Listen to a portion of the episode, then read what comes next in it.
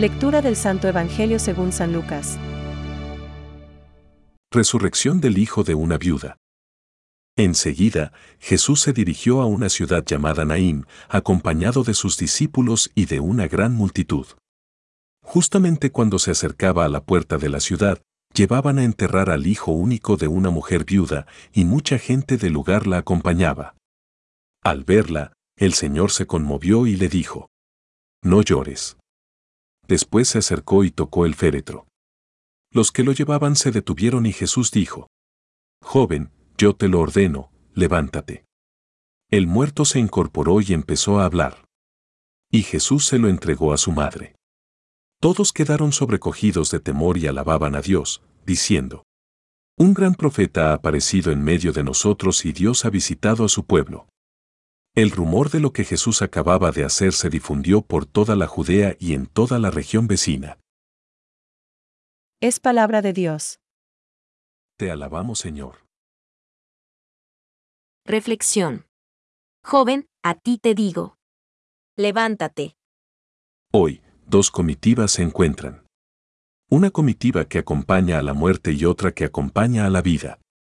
Una pobre viuda, seguida por sus familiares y amigos, llevaba a su hijo al cementerio y de pronto ve la multitud que iba con Jesús. Las dos comitivas se cruzan y se paran, y Jesús dice a la madre que iba a enterrar a su hijo. No llores. Lucas 7:13. Todos se quedan mirando a Jesús, que no permanece indiferente al dolor y al sufrimiento de aquella pobre madre, sino, por el contrario, se compadece y le devuelve la vida a su hijo. Y es que encontrar a Jesús es hallar la vida, pues Jesús dijo de sí mismo, Yo soy la resurrección y la vida. Juan 11:25. San Braulio de Zaragoza escribe, La esperanza de la resurrección debe confortarnos, porque volveremos a ver en el cielo a quienes perdemos aquí. Con la lectura del fragmento del Evangelio que nos habla de la resurrección del joven de Naim, podría remarcar la divinidad de Jesús e insistir en ella, diciendo que solamente Dios puede volver un joven a la vida. Pero hoy preferiría poner de relieve su humanidad, para que no veamos a Jesús como un ser lejano, como un personaje tan diferente de nosotros, o como alguien tan excesivamente importante que no nos inspire la confianza que puede inspirarnos un buen amigo.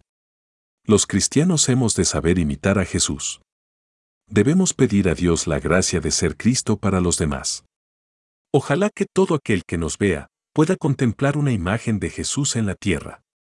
Quienes veían a San Francisco de Asís, por ejemplo, veían la imagen viva de Jesús.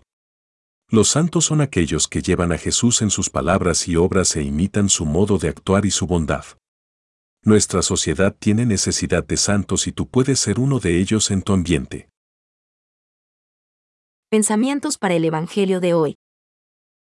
Cristo es la encarnación definitiva de la misericordia, su signo viviente. San Juan Pablo II. Lo que movía a Jesús en todas las circunstancias no era sino la misericordia, con la cual leía el corazón de los interlocutores y respondía a sus necesidades más reales. Francisco.